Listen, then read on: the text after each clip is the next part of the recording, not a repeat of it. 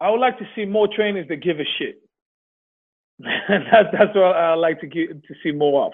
You know, people like you, people that want to uh, try to make things happen, that really care about what they do, that take this fitness journey as a real career, not just a side hustle. And that that's that's what I love, you know, about this industry. People that give a shit because they are so valuable and so important for our industry. This was Kevin, aka K Swiss Fit, talking about what he would like to see more of in the fitness industry.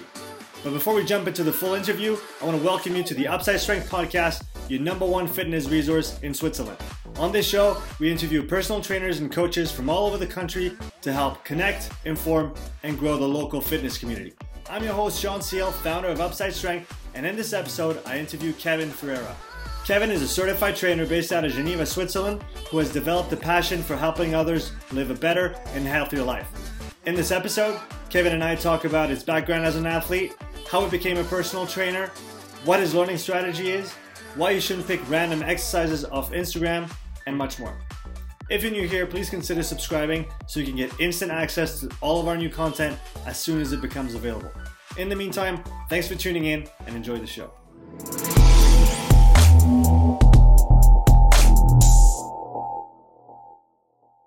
Hey Kevin, thanks so much for coming on the podcast.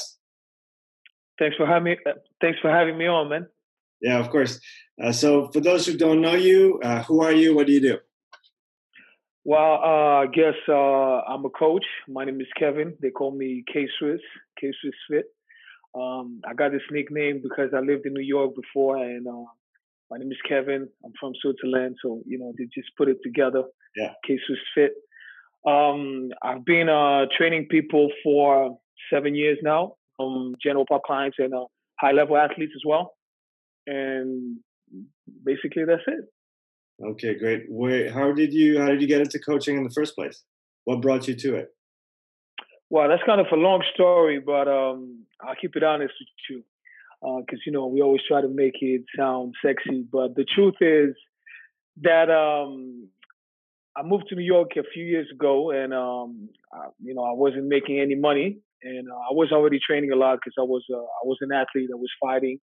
I had a personal trainer myself back then, and you know people would come up to me all the time and ask me for advice, tips, ask me if I was a trainer, and I saw an opportunity. I was like, maybe I can make money, right? I thought it was just going to be a side hustle. And um, I quickly realized that it was just more than training people and putting people through a kick-ass workout. And I got the chance to meet my fitness mentor. His name is AB. And he's been in the game for over two decades right now, and he's just super knowledgeable. And when I met him, I kind of asked him to take me under his wing. In the beginning, he was a little skeptical, but finally he accepted. And uh, I'm I'll be forever thankful because he taught me the real principles of training. He made me realize that we really could have a people an impact on people's lives, and that's when my my perspective about coaching started to change.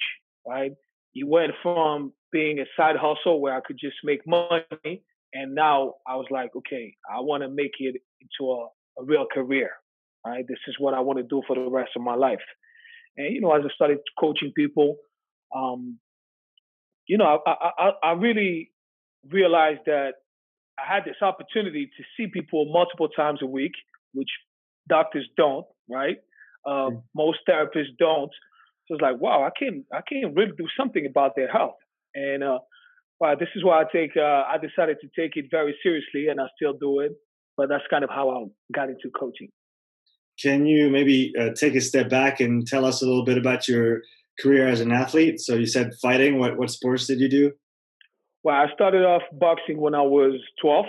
Yeah, uh, that was my first sport. Uh, still my favorite sport. Uh, then um moved on to uh, Muay Thai. Uh, did a few fights, uh, MMA and Brazilian Jiu Jitsu. Mm-hmm. I've always been a you know a big fan of combat sports, and you know I played a little bit of football, soccer for Americans. Um, here and there basketball, but just you know in the streets with my boys, but nothing crazy. But I was very dedicated about fighting. I used to train six, seven times a week, and uh, it's just something I love doing. I just don't practice as much as I used to. uh, with your experience as, a, as an athlete, could you talk a little bit about the difference in training between an athlete that's training for a sport and a competition and then general population that's training to lose a bit of fat or get fitter, build some muscle. Could you talk about that a little bit? Hmm. Yeah, sure. I think, you know, I like to say that if I train, when I train an athlete or when I train a general pop client, I'm just tra- training in human being, you know. I would say that the differences lie in the training modalities. Mm-hmm. I can do certain things with athletes that I would never do with general pop clients because simply they don't need to, right? So with general pop clients, I would just focus on the basics. And with athletes, I would focus on the basics, basics most of the time because this is my training philosophy. But I would add a little bit more specificity. But for most of the time, it's, it's, it's, it's always the same thing. When I train a general pop client or an athlete, my goal is to give them what they need and what they want, right? So they hire me for a specific goal that they want to achieve. And all right, this is my job. I'm going to design a program, a plan so that we can achieve that goal. And me as a coach, my job is to figure out what they need so that I can give them what they need as well. And you know, the same thing goes for an athlete and a general pop client. An athlete is just chasing performance. A general pop client is just chasing, I don't know, maybe it might be the look, overall health, you know. So it's all about how I'm going to approach uh, the, the the situation, the program, depending on what the the client wants and what the client needs. Do you have a favorite, say, favorite uh, client type or profile that you like to work with? Do you prefer general population? Do you like working with athletes? What's the what's your thing? Mm. Well, man, that's a good question, and uh, a lot of people have been asking me this question lately because I've been uh, fortunate enough to work with elite athletes, and uh, and I don't know how to answer it. To be honest with you, I like working with both, and uh, and it is the truth. It's just the the reward is different. Um, and I like to say this: uh, I like to train Joe from the supermarket as if he was a NBA superstar, and I like to train the NBA superstar as if he was Joe from the supermarket. you know, right? So you know they get the same treatment. You know they. I, I like both. I, well, let's put it like this: when I train an athlete, they already at the top level, you know. So I can bring five percent of greatness to their athleticism, their fitness level, right? But five percent at that level, it makes a it makes a huge difference, right? Little details make a huge difference. But when I train a general pop client, and I'm talking about the committed ones, not the ones that are just you know just come because they want to break a sweat and they just want you to count their reps. So you know the reward is different. With uh, athletes, I can use uh, different training modalities, so it makes it more fun for both of us. And for general pop clients, we just stick to the basics, and with time, it takes more time, but we'll see them. You know, they get stronger over time, and it's uh it's rewarding. I love it. So I, I love working with both. To be honest with you, what what about you? Um, I'm I'm a little bit like you. I'm a, I'm a I see myself as a generalist. I like to work with a lot of different people as much as the, I work with the rugby team here in Nyon with some of the junior Swiss guys as well, uh, still in rugby. I like general population as well. I train with uh, athletes uh, again in, in sports, so um, I like it all, and it, it's it's a it's a welcome change as well when you go from one group to the other or one client to the other. It's not always the same. I, I, I like you know a lot of different things in in that regard. Um, when it comes to uh, so so, what do people usually come to you for? What's what are you known for in terms of your specialty? Mm. So uh, I'm known for my well, they call me the mobility guy. Especially people come to me when they deal with joint issues, and yeah, basically mainly it, now they as they start working with me, they see that it's more than that. I, I like to call myself a strength coach, strength guy, because it all comes down to strength at the end of the day. So it doesn't matter if it's mobility, whatever the case may be, it's all about strength. If we improve your strength, we'll improve everything else, right? So yeah, I like to call myself a strength guy, but people come to me mainly for mobility work and basically when people are fucked up, they call me. It's like, oh, maybe what this guy is saying is right. So I'm gonna give it a shot. Let's go. I already tried the this physiotherapist. I tried the chiropractor. I tried two trainers. Maybe what this guy is saying makes sense, and that's when they call me. But, but yeah, basically that's it. I'm the I'm the mobility guy, again. For those who don't know about um, Dr. Andreo Spina and FRC and FR, could you tell and Kinstretch as the as a class format? I think it's it's pretty new here in Europe. It's growing slowly. It's taken quite a big uh, you know uh, big reach in, in, in, North America already. I took FRC a few years back with uh, with uh, Dr. Spina. That was a, a, really good seminar. I enjoyed it a lot.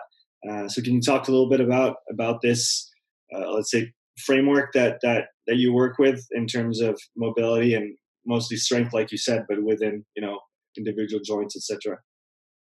Well, the the FRC or the FRS system, that's how they call it. Um, it's a system that um, focuses on joint health and joint strength. So we work a lot on um, improving the articulation capacity. So the goal is to, I'm trying to put it in an easy way so that people can understand. But basically, we want to make sure that your move, your joint can move freely in different ranges of motion, and we want to make sure that you sh- your joint is stable, um, no matter what angle you put the joint in. Right. So this is this is the the the principle behind it, and uh, the difference between the FRC and well, they have different um, acronyms. Uh, how do you call it? modalities? I, I guess they said the FRC is just the one-on-one approach. Mm-hmm. Is the, the the the overall principle that they use, and the FR is the manual system. So you would add the manual therapy to it, and the kin stretch is the group setting, basically. So you use the FRC principles for a class. But, but yeah. How how is Kinstretch received here uh, in in Switzerland? Considering it's it's kind of uh, trying to make uh, stretching stretching sexy again, right? It's one of those uh, I don't want to do boring stretching and stuff, but I feel like putting it in the class format and using the the kind of flow sequences that that they do is is, is a pretty interesting concept. But how is it received over here? Well, it's funny because when I took the first seminar, I think it was one of, of the first practitioners here in Europe, and that's for the the Kinstretch instructor. I'm one of the few here in Europe as well. I think we're probably five instructors, and I've been teaching classes for I think that was my second year, and it's like you know it's slowly taking off. You know, Switzerland is super slow, Mm-hmm. And I see some of my peers in uh, Canada, they have classes packed with 40 people. I'm like, fuck me, I got to move to the States. you know, you know, but here, yeah, you know, it's, we're, we're way behind here in Switzerland. How it's received, it's, it's new, man. Um, you know, the difference between the Kinstretch classes and the other classes is that it requires the students to be very uh, aware and uh, it requires them to use their brain a lot. You know, it's not just you come and you try to replicate the movement. So during the class, I always tell them that they have to listen to me more than just look at me because they have to understand the principles so that they, then they can apply the principles, right? And then it makes sense. Because if you just try to replicate, if you just look at me, you won't be able to understand what's going on. It's a lot of internal work, right? So so it's kind of hard for Switzerland right now. They don't, you know, it's it's we don't have this fitness culture. So people now they just go to a class. They want to, you know, they just break. They just want to break a sweat, or if they want to stretch, they just want to hold a stretch. You tell them what to do, to just do it. They don't want to think. And this Kinstretch class pushes you to think. So you you know, it's it's just a different, you know, it's just different. And uh, it's slowly taking off now. I have more people come the people that come to my classes, the students are mainly people that are already in the fitness space. Mm. So I have pole dancer teachers, I have a gymnast, you know, I have uh, a lot of yoga practitioners, a lot lately. So, so yeah, you know, people that kind of that, that already have this mentality that they want to learn. But for the general pop client, it's either you like it or you hate it, right? right. So, so yeah, it's that's why it takes time, you know. But uh, we'll see where we're going to take it. I don't know. I think the interesting thing with that is that you're one of the first ones, right? So you might you might be early, but when it kicks off, then you'll be you'll have been here for a few years, which is always a good a good leg up to have, right? That's true, man. You know, it's funny you mentioning that because I really thought about giving up, you know, and uh, and I was like, you know, it makes no sense. Sometimes I, ha- I have a bunch of ideas coming back from North America, or you know, just they are in the future, and we're ten years behind here, and I have a few ideas. I'm like, okay, I'm going to bring this to Switzerland, and then I'm like, mm, no, they're not ready. it's a waste of time for me, and probably I'm going to spend a lot of money with no return. You know, so I think Switzerland is all about, you know, you want to hit them at the right moment right? Yeah. So, so you just got to come at the right time. And I'm like, okay, I'm going to keep pushing it a little bit. I'm going to see where I can take it for the next maybe two years. Yeah. Maybe it's going to start taking off slowly, yeah. and I'm going to be one of the first ones. Yeah, obviously. So we'll see. But uh, but it's true. It's not easy. It's not easy. If you are ahead of your time, it's uh, it's not. Yeah, it's not easy. It's not easy. Let's put it like that. I guess it requires a lot of patience. Oh man, it requires a lot of patience. Definitely, definitely. I I guess this is why as a fitness professional or fitness enthusiast, I miss North America every day.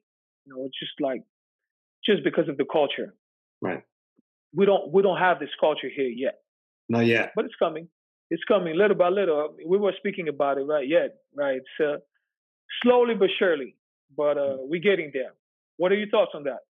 Uh, same. I think it's uh, it's it's taking some time, but it's it's coming around. There's a lot more uh, here in Nyon, where where I grew up and where I came back after seven years in Canada. There used to be one or two gyms, and now there's probably six or seven. Um, so you know, it's maybe one gym a year, something like that. That's that's opening up. But uh, whereas people before, it, it, people I feel do a lot more sports here then just go to the gym. They join a team. They do something like that. Um, they're also, I think, overall not as active in terms of physical activity as most as the culture is in North America in general.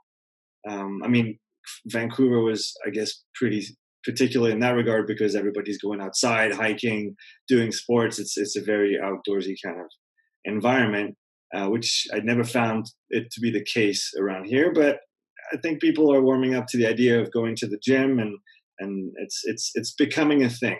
It's it's taking time, like you said, but I, I think it's coming around, and in a few years, it's it's going to keep growing. And so we have to we have to you know put out the best information that we can, so that people know what to do. Don't get hurt. It's the most important thing, and and try to enjoy whatever the gym has to offer as best as possible. Um, back to going back to you um, as a not only a trainer but as an athlete what do you mind talking about your own training routine a little bit what do you what do you do what do you like doing are you pursuing any specific goals or are you really just focusing on the business and maintaining yourself in terms of physical health well, uh, I'm not focusing on the business. I, am I'm, I'm always focusing on the business, uh, obviously, but um, I decided to stop working with a few clients, especially in the afternoon, so that I can have time for myself. Mm. Because I realized as a trainer, you know, you just have a bunch of appointments back to back, and then you don't have time to eat properly. You don't have time to sleep properly. Mm. And I've done it, been there, done that, and I, I don't want to do it anymore. I I want to give a good service. Um, I don't want to be looking at my watch, and um, I want to enjoy what I'm doing. You know, I I I, I want to keep it healthy. So I, I try to make time for myself. I try to train four times a week at least. Uh, if I can train every day, I try to train every day. My training is going to change depending on my current goals. Every year, I try to set new goals, and um, then I plan accordingly. So now, I've been focusing for the we're coming now is 2020 soon, uh, so I'll have to set new goals. But for 2019, uh, I had two main goals. It was a gymnastic goal and a weightlifting goal. I wanted to get stronger overall. Mm-hmm. So I've been doing um, I've been doing four sessions um, four sessions a week, four strength sessions. I've been trying to add some weight, add some muscle as well. And I, I have a very fast metabolism, so it's very hard for me. I have to eat a lot, yeah. almost like you know more than four thousand calories to put on uh, muscle. So it's, it's been very hard, especially when you don't eat a lot of junk food. Yeah. So it's been my main, yeah, it's been the main uh, challenge for me. Uh, but uh, yeah, so coming back to training four times a week, I split upper body and lower body. Mm-hmm. I, I, like to keep my athleticism, as I say. I like to box from time to time, take a few classes, dance classes.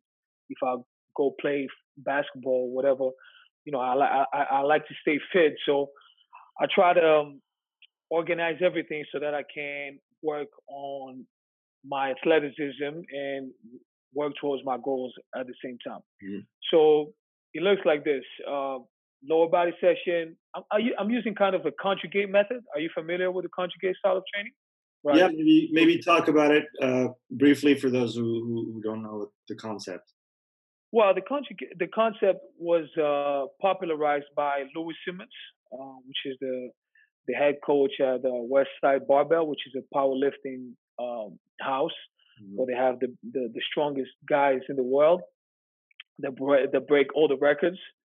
And um, he learned this conjugate method from different um, trainers from the Soviet Union back then. And uh, basically, the method says they all training methods are good. You just have to learn how to combine them so that you can work on everything. You can work on your strength, you can work on your power, and you can build muscle. And uh, I really like the idea, right? Because when you look at the linear style, the you know American style, you have to sacrifice something. If I work on power, mm-hmm. I'm gonna lose a little bit of muscle mass. If I work on maximal strength, I'm not gonna work on power development. So I actually have been using this method for a long time, but with my now I do it in a different way. I don't. I'm not a power lifter. I'm not trying to be a power lifter, mm-hmm. and I kind of use the same method with my clients. But then I, I once again I adjust the variables. So how I would do it, I would start with a plyometric uh, exercise, for example. It could be or a sprint, or something just to work on my power to jack up my nervous system. I was always start with something like that for my lower body days. Then, oh, I'm sorry. then for one day, um, on Monday, I will focus on maximal strength for my lower body. Then I will move on to the next exercise, um, and it will be more bodybuilding style, focusing on repetitions and stuff like that. Mm-hmm. So, you know, in one workout, I get to improve my power, I get to improve my maximal strength, and I get to build muscle. So that's the good thing. And then I finish with a little bit of aerobic work because it's good for recovery, not too much because I don't want to confuse my body. Mm-hmm. And um, then on the second day for the lower body work, I'll focus more on the dynamic method, which is another mm-hmm. method. So we use maximal loads and we just focus on speed. Um, so the goal is to improve the rate of force uh, development. And um, so same same concept. I will start with uh, some plyometric work. Then I would do less sets because I still have some dynamic work to do. Mm-hmm. I would use the accommodating uh, method so with bands, mostly for me.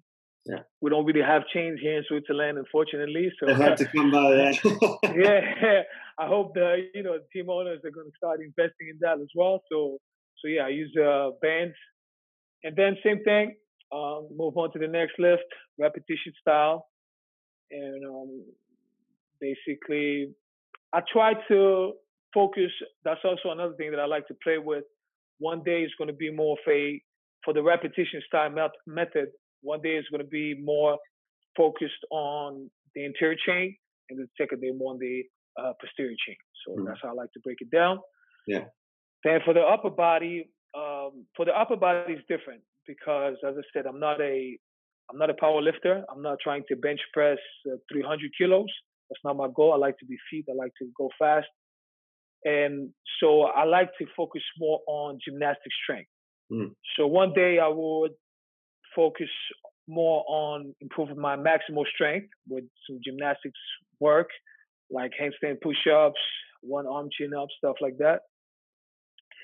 And I really love gymnastic work because it has a huge carryover to lifting weights. You mm know, Mm-hmm. If you can do a handstand push up, it's easy to do a military press. Yeah. Right. So um, that would be the, the the second, the first day, my first upper body day. Then repetition method. I use the bodybuilding style. I, I, I, care about my look a little bit. Lately, I've been, you know, caring about my look a little, bit more. Mm-hmm. And uh, there's nothing wrong with that. I think that's another rant of mine. But yeah, yeah. Nowadays in this industry, you have. Huh? We get into that afterwards. I think it's important for people uh, to hear it that it's okay yeah, to want to look good. There's nothing wrong. Yeah, it's okay to want to look good, right? So that's that's the thing. We have those camps today, but we'll keep it for later. I keep it for later. I'll, I'll save it. I'll save it. Uh, so yeah, so bodybuilding style, I'll try to focus on the body part. Let's say if I want to more chest, I'll focus on my chest.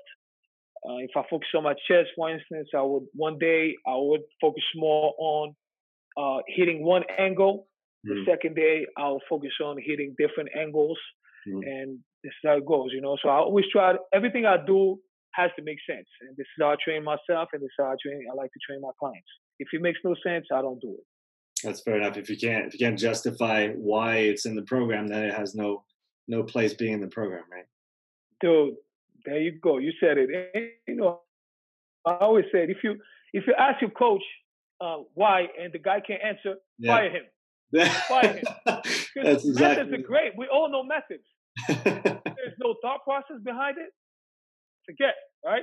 And, exactly. and I see it a lot, you know, especially me when I came with all those uh, new training modalities from the States. And I saw a lot of people in the gym trying to copy me, or, or I would see them do stuff that they saw on Instagram, right?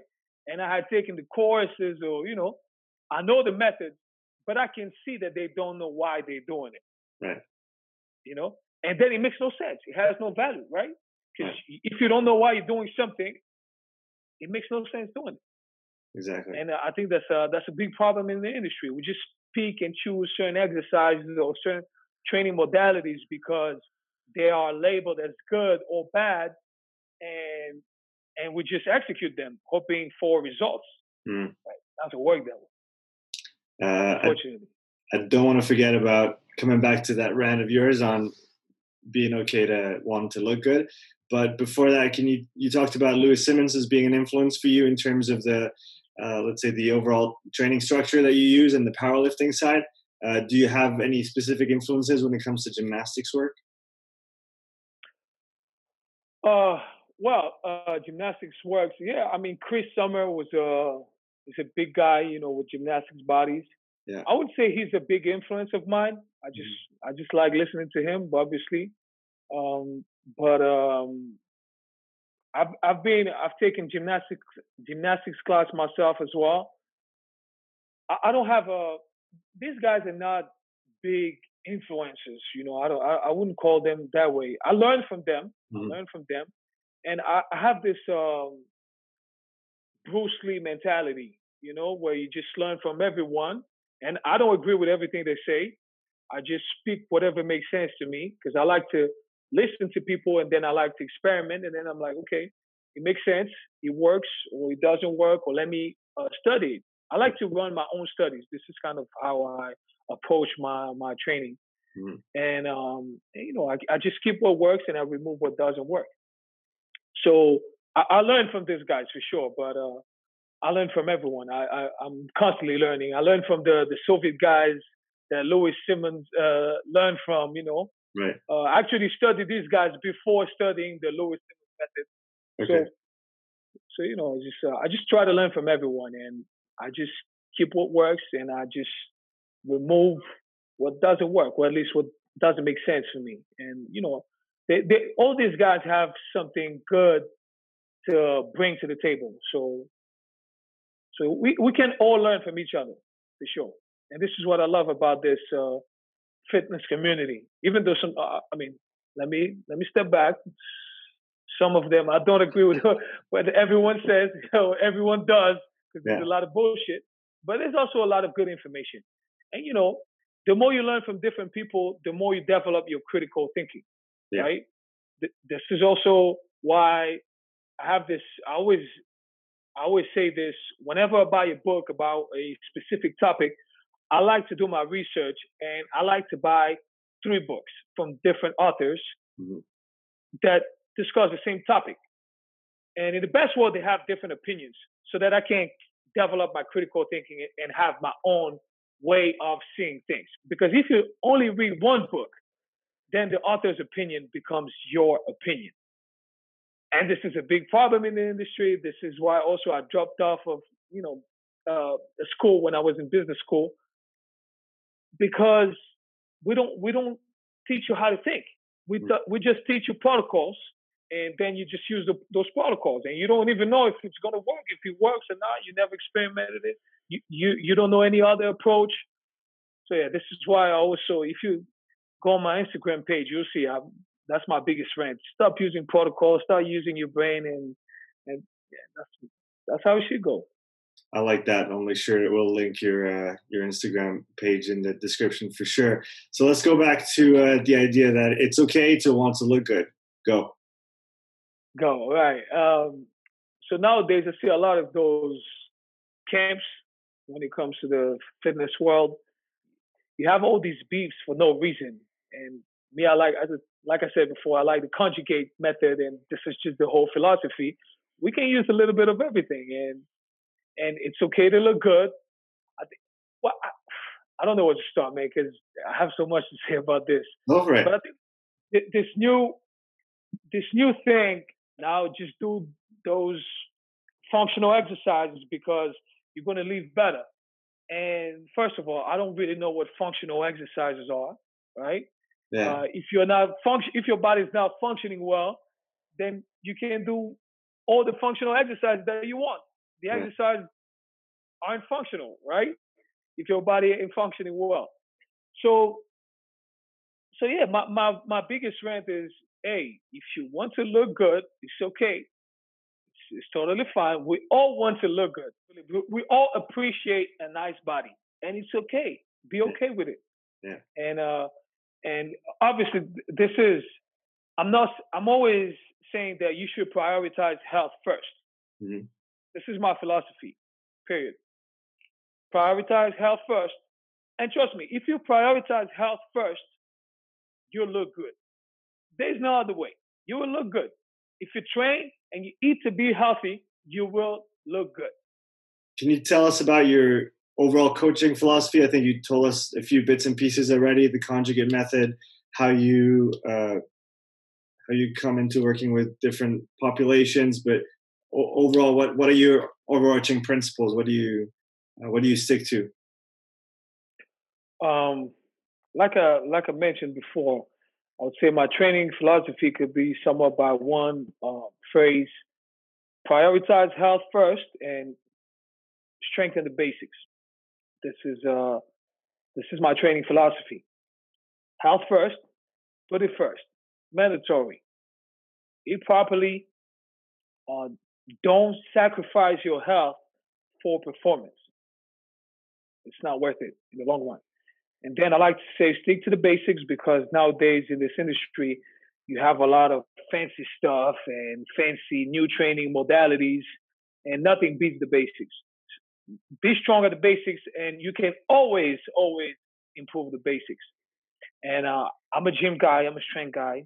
I, I work in a gym facility. 99% of your of our work should consist of general prep.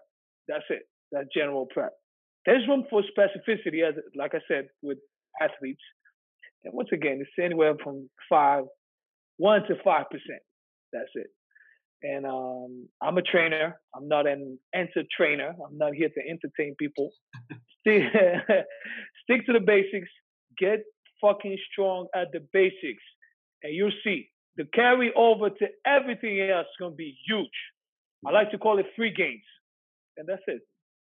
That's my that's my training philosophy. What about yours? I'd love to hear yours. I like it. Um, I think yeah, like what you what what uh, resonates a lot is you talking about the basics and just always coming back to that and always trying to do everything uh, oriented towards the person's goal and who that person is. It's all about context. I was listening to one of your podcasts and you were talking about um, you were talking about bodybuilding versus cardio and how people put things against each other and how it's very you know black and white. It's all gray. It's all gray. It's all in the middle. the only the only absolute I've found so far in the health slash fitness world is that more sleep is better. Uh, you you can't have too much. People that tell you I slept too much now I'm too tired. No, that means you're like starting to pay off your sleep debt. You need three more weeks of this, and then you'll feel amazing. That's the only absolute that I know of. Everything else is shades of gray and dependent on the person and the goal. Uh, so that's kind of the direction that I take with my with my my clients and my philosophy.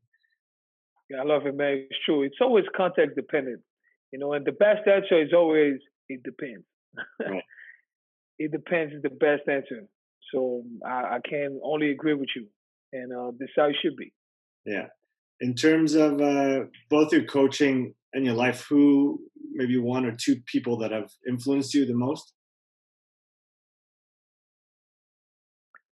Well, my life, I would say my mom, my mother. She's a she's a hardworking woman, so I definitely got my work ethic from her, mm-hmm. 100 mm. percent. Uh, she's restless. I'm restless as well. I like to work. Uh, I get bored, uh, so I definitely got it got it from her, and I'm uh, very thankful. She taught me good manners as well. So in terms of life, she's uh, she's the one. When it comes to fitness, um, I mentioned I mentioned my fitness mentor, AB. I'll forever be thankful for everything he taught me. Um, I think he's the one who guided me to, you know, the right path to yeah. really understand what coaching was, um, how important that could be, and how important it is to keep learning, to keep improving, so that you keep on delivering the best service to your clients. So definitely my guy AB, shout out to my guy AB. Um, he he's he's my guy forever, and uh, he's that's why I call him my fitness mentor. Today I'm proud because he calls me to pick my brain, you know, and uh, that that that's funny, right? And, and and I'm so happy because this is just me paying back, you know, and uh, but he, he taught me a lot, a lot. So I'm, I'm super thankful. Um, that's awesome. What then in terms of uh, in terms of books, uh, if you had to think of two or three books that have had the most impact on you? In terms of boxing? Uh, no, sorry, books. Books or reading? Ah, books. Books. Oh, oh, oh, a lot. Ooh. You got to pick uh, training books. You got to pick sorry? two or three. two or three. Man, if you can look at my shelf here, I have a bunch. um,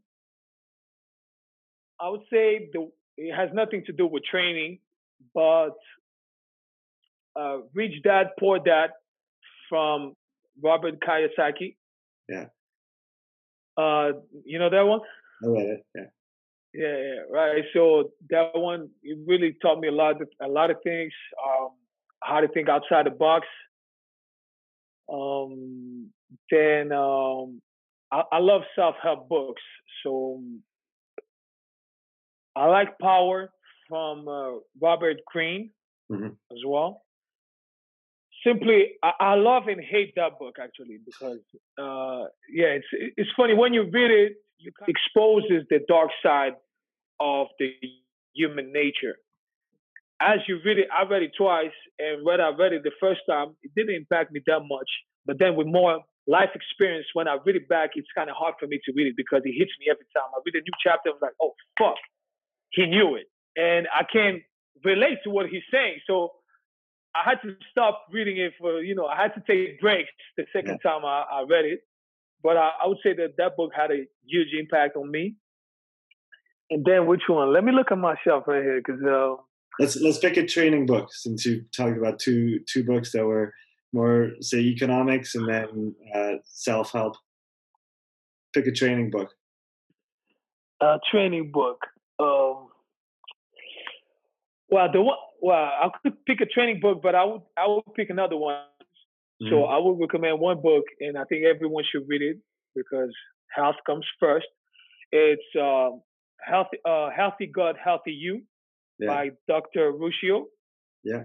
It's a very good one. He explains everything in detail in a very simple manner, and uh, I think everyone can understand it, and you understand how important it is to to take care of your gut. And if you can't take care of your gut, then that's it. I wouldn't recommend any training books uh, on top of my head because maybe super training is a good one. Mm-hmm. But uh, as I said, I just speak and choose. There's certain things that I read, I love it. Then I just, you know, remove the rest. So I, there's no training book that I've read from A to Z, and I was like, oh, okay, this is it. I love this book. So I think for, when it comes to training, you really have to learn from different people, uh, read about different methods, and then you create your own method. And you read the research and you experiment. This is how it works because there's a huge gap between textbooks and reality as well. So you got to try. You got to got to be there on the field, in the gym, lifting weights, banging weights, trying with yourself, trying with your clients, and this is how you learn how to program things and how to individualize things. This is my philosophy of training. So b- before we uh, before we we end the show, thanks again for for coming on. I will ask you a, a, couple smaller questions. If you can maybe try and answer them, let's say sixty seconds or less. Uh, right. Try to think of one thing you you like to see more of in the fitness industry. I would like to see more of. I would like to see more trainers that give a shit. that's that's what I like to get to see more of. You know, people like you, people that want to uh, try to make things happen, that really care about what they do, that take this fitness journey as a real career, not just a side hustle. And that that's that's what I love, you know, about this industry. People that give a shit because they are so valuable and so important for our industry. What about something you'd like to see less of in the industry? You got to pick one. It's a tough one. oh God, you say one? Oh no. Gotta pick one. Um, I would like to see less of the quick fix mentality. This is what I would like to see less of. Um, by quick fix mentality, I see, you know, you see those new trends where people are trying to achieve more in less time. So do use this training modality in 20 minutes. It does more than the other training modality in 60 minutes. Uh, just take this pill. Just you know, uh, just uh, rub your stomach with this cream, and you're you're gonna burn off your fat. You know, and you know, we just I think it's a bad message that some fitness personalities are promoting. I just I just hate it, and I hope that it will change with time, and people will realize that you know, it's all about making time. You have, and you have to put in the work, and there's no other way around it. This is how it works. Uh, and lastly, where can people find you online? Well, you can find me uh, on Instagram. My Instagram page is uh, kswiss underscore fit, and you can find me on my website as well, uh, move365.com. Uh, great, Kevin. I'll, I'll link all that in the description below uh, and in the show notes. Thanks a lot for coming on today, bud. Yeah, buddy. Thank you very much, and um, thanks for making it happen. And once again, uh, I appreciate working with people that are passionate like you and uh, trying to take this uh, fitness industry to the next level. So keep it up. Thanks.